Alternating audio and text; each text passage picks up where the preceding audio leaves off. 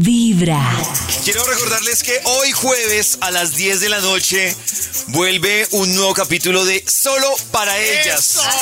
Con el ginecólogo de cabecera de Vibra, el doc Alejo Montoya, que estará acompañado por Pao Varela. Pero además quiero contarles que hoy van a ser ellos el último consultorio abierto de este 2022. O sea, hoy prácticamente no van a traer un tema, sino van a resolver dudas. Hoy sus dudas ginecológicas versus sexuales las van a tener ahí para que ustedes participen, pregunten y aprovechen al ginecólogo de cabecera de Vibra. También quiero recordarles que si ustedes se han perdido algún capítulo de Solo para ellas, los encuentran en Spotify. Ahí escriben Solo para ellas. Por ejemplo, esto es algo de lo que hablaron el jueves pasado. Y el orgasmo femenino es un viaje, no es un destino. En serio, esto, esto te lo juro, lo juro por Dios que es muy importante. Muy importante. Porque siempre le zampamos al orgasmo femenino el destino masculino. ¿Cierto? Y resulta que no. Y no es, mire, hay un sexólogo que hablaba del tema que me pareció campeón, la definición es, miren, el orgasmo es muy parecido como cuando usted hace una carrera entre dos motos. ¿Cierto? Lo rico de la, la carrera no es llegar a Villeta, sino la candeleada hasta Villeta. ¿Cierto? Y la, cada moto va diferente. Una moto va en una y otro va en otro. Y lo chévere es toda esa relación que uno puede llegar a tener con su pareja, ¿cierto? Candeleando delicioso para llegar a Villeta, Para llegar a billetes. ¿cierto? No es montarse en el carro a ver quién lo mata a uno. ¿Quién lo mata a uno? Es verdad. ¿Cierto? Entonces la sensación es muy parecida. Cada uno es responsable de su placer.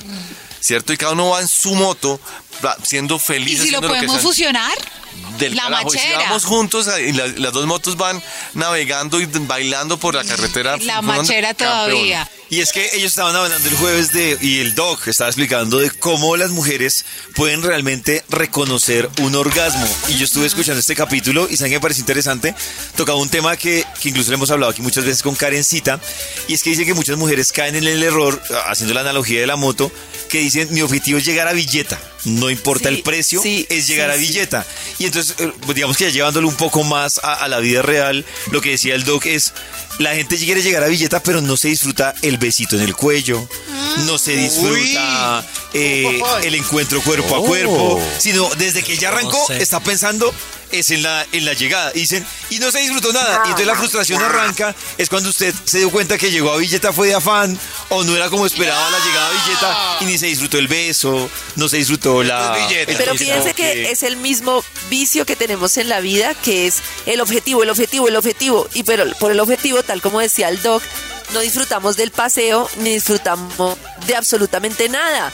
Y es muy importante porque cuando uno deja de pensar en el orgasmo, disfruta mucho más. Claro. Cuando uno está pensando solo en el orgasmo, en el orgasmo, en el orgasmo, Asmo, es asmo, asmo. muy, muy difícil porque estás es como Oh. obsesionado con tengo que lograrlo, tengo que lograrlo.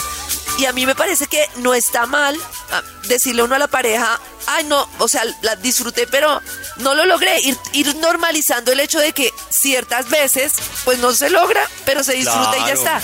Y hay una charla que hicimos con Pollo que se llama ¿Por qué es tan difícil llegar al clímax? Ah, sí, y está acuerdo. en un podcast, eh, en Revolución Mental, en Spotify, se llama ¿Por qué es tan difícil llegar al clímax? Y ahí explicamos una cantidad de cosas que influyen mentalmente de, de cómo es que, primero el tema de poder disfrutar de una relación sin estar presionado por el orgasmo. Y otra cosa que yo no entiendo es en qué momento se volvió el hombre responsable de los orgasmos de la mujer. Eso es algo que yo no he podido terminar de entender.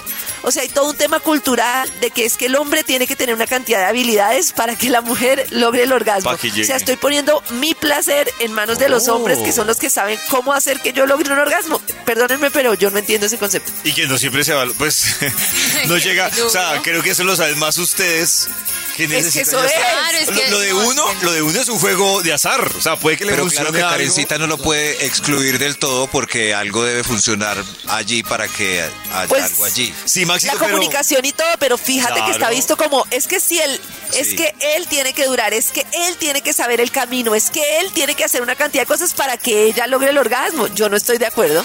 A propósito de eso, hay más cositas que dijo el doc sobre para que las mujeres identifiquen el orgasmo. Y todo el tema básicamente se basa en que no importa el destino, sino importa el viaje. ¿Y el viajado cuál es?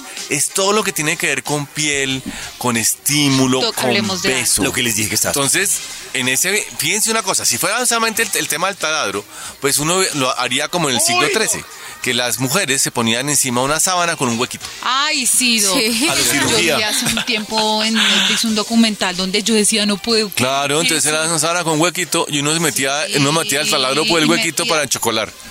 O sea, no mostraban a la Nada. persona, sino era la mujer, o sea, no veían nada. Nada. Muro. Entonces, entonces Decían como era el taladro.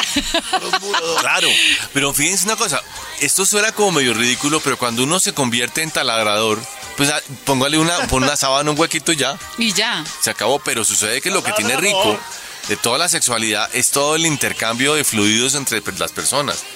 Y no hay cosa más antisexual que los olores. Ay, uy, se ya olores. final ahí. Ah, ahí está. Pueden escuchar el capítulo completo en el Spotify. Lo buscan solo para ellas. Y esta noche, desde las 10, el doc Alejo Montoya va a estar con su consultorio abierto para que ustedes resuelvan las dudas aquí en. Lo mejor es comenzar con Vibra en las mañanas. En Navidad tu corazón vibra en las mañanas.